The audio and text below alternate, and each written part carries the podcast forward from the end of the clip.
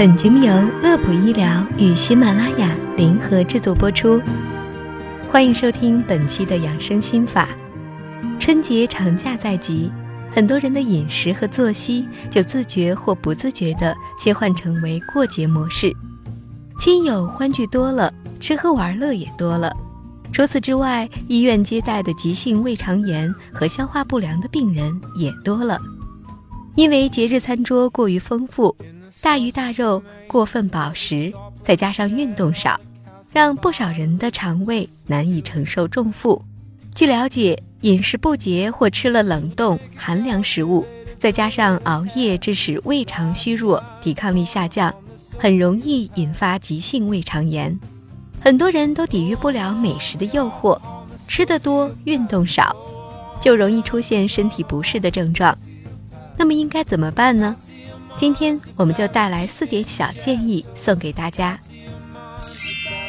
第一，饮食注意荤素搭配要合理，过度的摄入蛋白质、胆固醇会使得肥胖、高血压、糖尿病等疾病在人群中的发病率明显升高。节假日活动量比上班的时候要少，人们又通常要睡个懒觉，几天假期又长几斤体重，这是常见的问题之一。因此，最好注意调整一下自己的饮食，应该比平时更清淡些，减少脂肪的堆积。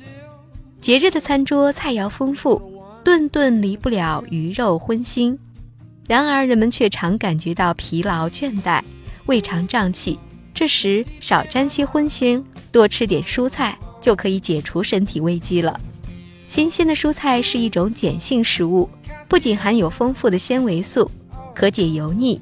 维持胃肠正常的蠕动，预防便秘，而且能中和体内多余的酸性物质，维持人体新陈代谢的需要。其次，要多吃水果。节日饮食杂乱，更容易使人上火、便秘。多吃些水果，既可以起到很好的清热、解毒、润肠的功效，还能调节、改善人体的代谢机能，预防各种疾病。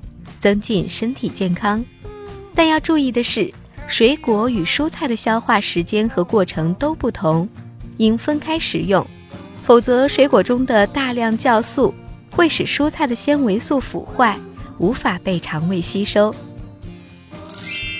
第三，饮酒不过度，年夜饭那可少不了酒，在寒冷的冬夜，酒可以暖身，也可以助兴。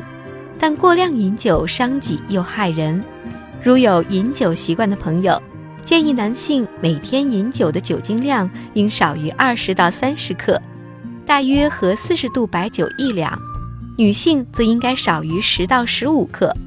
少量的葡萄酒虽有一定益处，也不能够长期饮用，更不可误将其作为预防冠心病的措施来饮。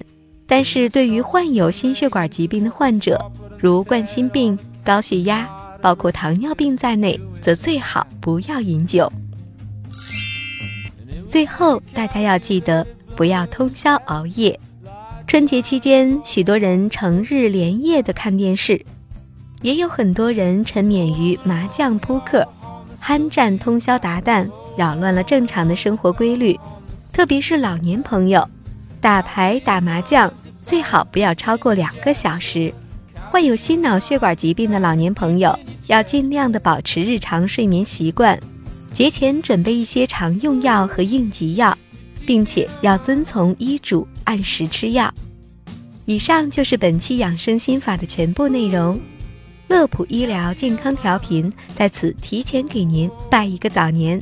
祝大家都可以度过一个快乐健康的春节，我们下期节目再会。